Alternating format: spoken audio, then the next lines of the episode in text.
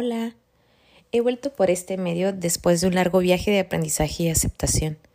Mientras revisaba mis archivos y notas eh, de este podcast me di cuenta que volví a confirmar que el instinto de madre jamás se equivoca, haciendo un recordatorio por estos casi cinco años de ver la vida de una manera distinta en cuanto a la maternidad se refiere.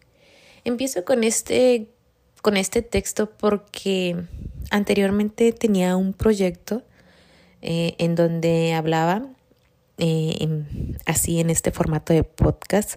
Hablaba sobre maternidad, hablaba sobre la casa, las finanzas, eh, en la vida en realidad. Pero durante ese viaje, durante ese tiempo,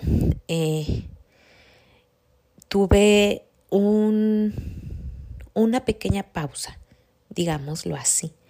Recibí un diagnóstico para mi hija sobre autismo o un riesgo de autismo, así fue como lo manejaron porque ella era muy pequeña.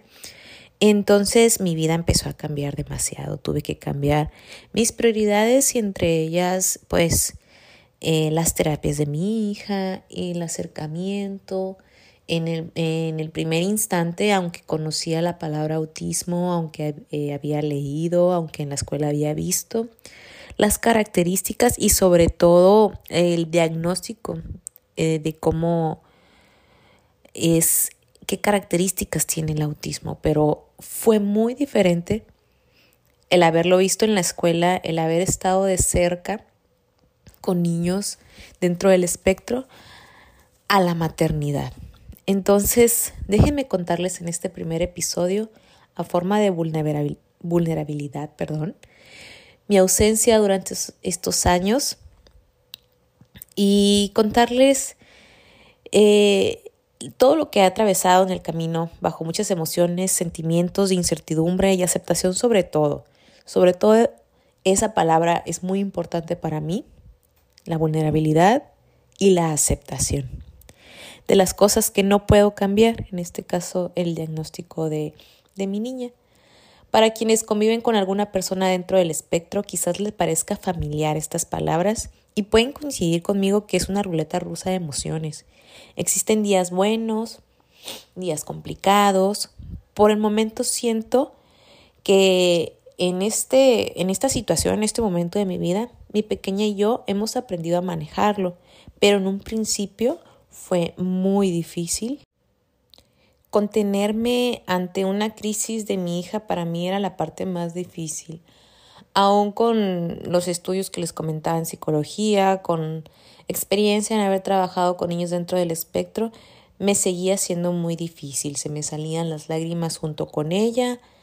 Cuando la miraba llorar es una desesperación porque yo no entendía lo que quería. Ahora sé que estas crisis eran debido a, a la frustración que ella sentía porque no podía hablar, era no verbal, aún no comunicaba y le costaba mucho trabajo. Entonces, ahí ahora entiendo a qué se debían esas crisis y, y también practiqué la forma en buscar la raíz de las crisis para yo poder brindarle ayuda a mi hija y que éstas fueran disminuyendo o al menos fueran más pasajeras. El pensamiento rígido que maneja mi hija y que yo quería cambiar y que ella claramente no iba a dejar la idea que tenía en cuanto a una situación, también generaba una crisis y esto me partía mi corazón muchas veces. Entre muchos consejos dichos con el amor y con la mejor de las intenciones, pues trataba de navegar esta situación. Sin embargo, pues generalmente no eran funcionales para nosotros porque pues estábamos hablando de, de que mi hija estaba en el espectro, está en el espectro. Para mí es muy importante comenzar con mi experiencia como madre porque ha sido una enseñanza muy grande y espero y sobre todo lo comparto con mucho amor para que sea de ayuda para alguien más.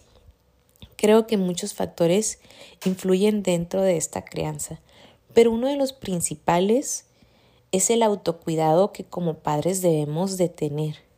Por más que me quería enfocar en las terapias de mi hija, había algo que no terminaba de conectar. A veces pienso que tardé en asimilar toda esta información y perdí tiempo, pero creo que era necesario entender la lección. Entonces, a final de cuentas, eh, es un aprendizaje y, y debemos verlo como, como un tiempo que se aprovechó de cierta manera. Siempre he admirado las fortalezas que el espectro le brinda a mi hija. Eh, aunque, se, aunque su pensamiento rígido es algo que la caracteriza mucho y a muchas personas dentro de este espectro, siempre la lleva más allá. Y trato de ver siempre lo positivo. Siempre la lleva más allá de lo que ella piensa que puede lograr. Cierto que muchas veces desencadena alguna crisis, pero he aprendido a buscar y conocer sus formas de regularse para poder afrontarlas. Este trabajo se dice fácil, ahorita te lo estoy contando con estas palabras simples, pero ha sido mucho el tiempo tratando de descifrar la conexión con ella y la respuesta siempre ha sido la confianza en mí misma de saber que nadie conoce a mi hija tanto como yo. Con esto no quiero decir que no asiste a terapias, que muchas personas no han ayudado de alguna manera a mi hija. Todas las aportaciones mediante acompañamiento, terapias y actividades han sido una parte importante para el desarrollo de las habilidades que se han ido sumando y que ella ha sido autosuficiente. De lo que principalmente quiero hablar o estoy hablando es de tener confianza en nosotras mismas como madres y esto a su vez genera confianza en ella. Generalmente las personas dentro del espectro han sido etiquetadas toda su vida, han sido juzgadas desde muy corta infancia.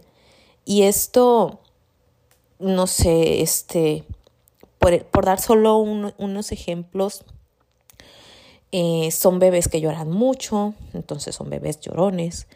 Eh, los que no dejan a mamá para nada, entonces por lo tanto son bebés consentidos, niños consentidos, mimados, este, tímidos y así un sinfín de etiquetas, ¿no? Berrinchudo se me viene de repente a la mente.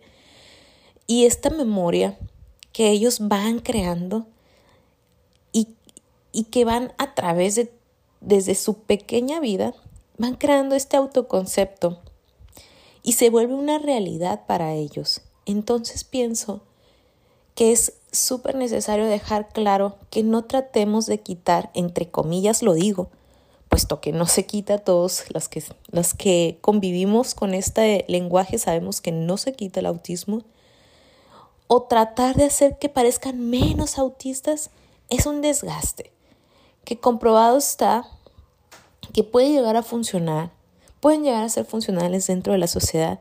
Sin embargo, ellos están siempre tratando de hacer masking y después hablaremos sobre este concepto que he estado estudiando y muchas veces son forzados a tener ciertas conductas para estar dentro de una sociedad neurotípica. Entonces yo pienso que crear un ambiente donde ellos puedan tener la seguridad de que son ellos mismos, está bien. Y creo que es parte de la clave para la crianza de un ser humano, neurotípico o no.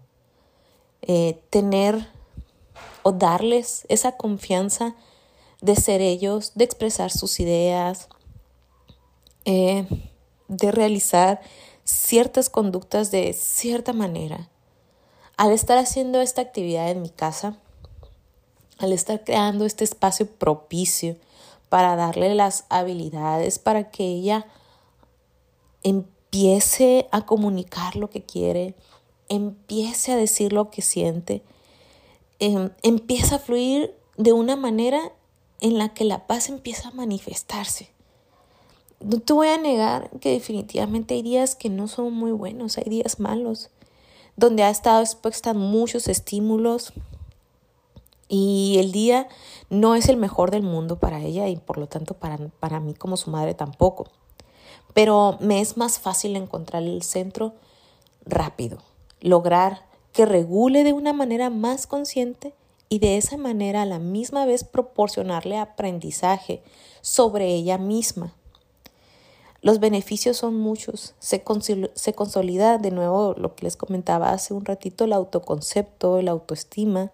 Se modelan técnicas de regulación en diferentes ambientes, lo cual lleva a generalizar una conducta que ya queda en el niño. Esta experiencia personal como madre me dejó mucho más mi deseo de compartir con cualquier persona que tenga algún familiar, algún amiguito dentro del espectro o que tenga ganas de conocer. Simplemente de qué se trata el espectro. Si tú quieres compartir tu experiencia, te invito a que me contactes y hagamos una red de ayuda y aprendizaje. Nos escuchamos el próximo capítulo. Mi nombre es Kimberly Cuevas, psicóloga y mamá azul. Hasta pronto.